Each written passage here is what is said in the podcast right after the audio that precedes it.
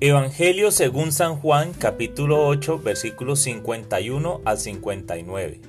En aquel tiempo Jesús dijo a los judíos, Yo les aseguro, el que es fiel a mis palabras no morirá para siempre. Los judíos le dijeron, Ahora ya no nos cabe duda de que estás endemoniado, porque Abraham murió y los profetas también murieron. Y tú dices, El que es fiel a mis palabras no morirá para siempre. ¿Acaso eres tú más que nuestro padre Abraham, el cual murió? Los profetas también murieron. ¿Quién pretende ser tú?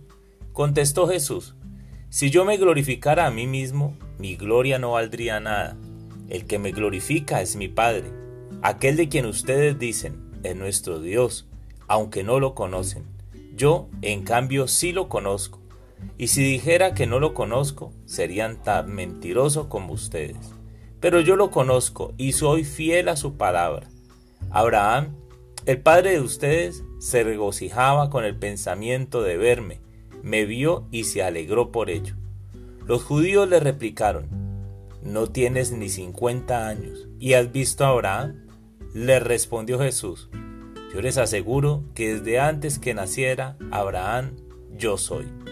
Entonces recogieron piedras para arrojárselas, pero Jesús se ocultó y salió del templo. Palabra del Señor.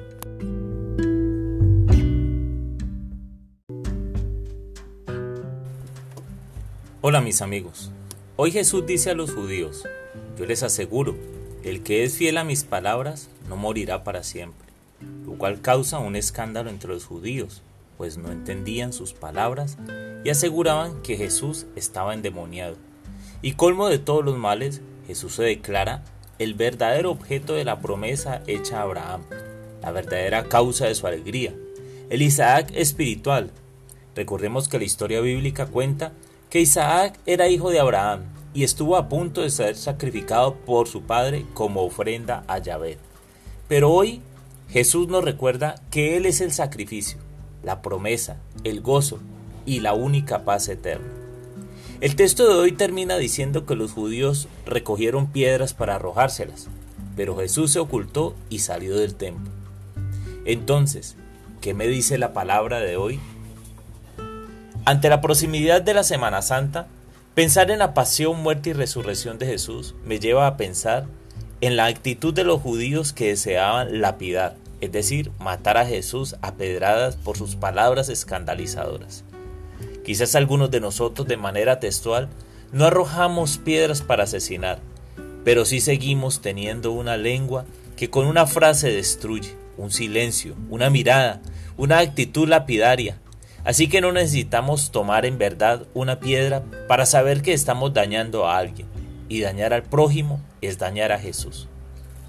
La próxima vez que te dirijas a tu esposa, esposo e hijas, a tus padres, a un vecino, al indigente, a la prostituta, al borracho, a la mal juzgada juventud, a un estudiante, a un profesor. Recordemos que podemos estar arrojando piedras que hieren y pueden asesinar.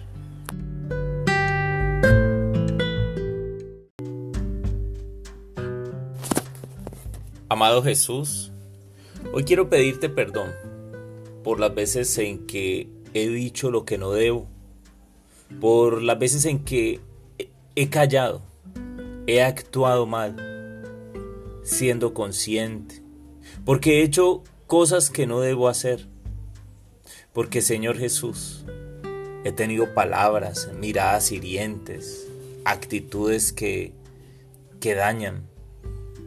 Perdóname Jesús. Pero también te pido por mis hermanos, los que están escuchando este audio en este momento, para que a ellos también les dé la fortaleza y la capacidad de ser conscientes en el momento en que están levantando su mano para, para arrojar una piedra contra alguien. Porque no se necesitan incluso piedras materiales.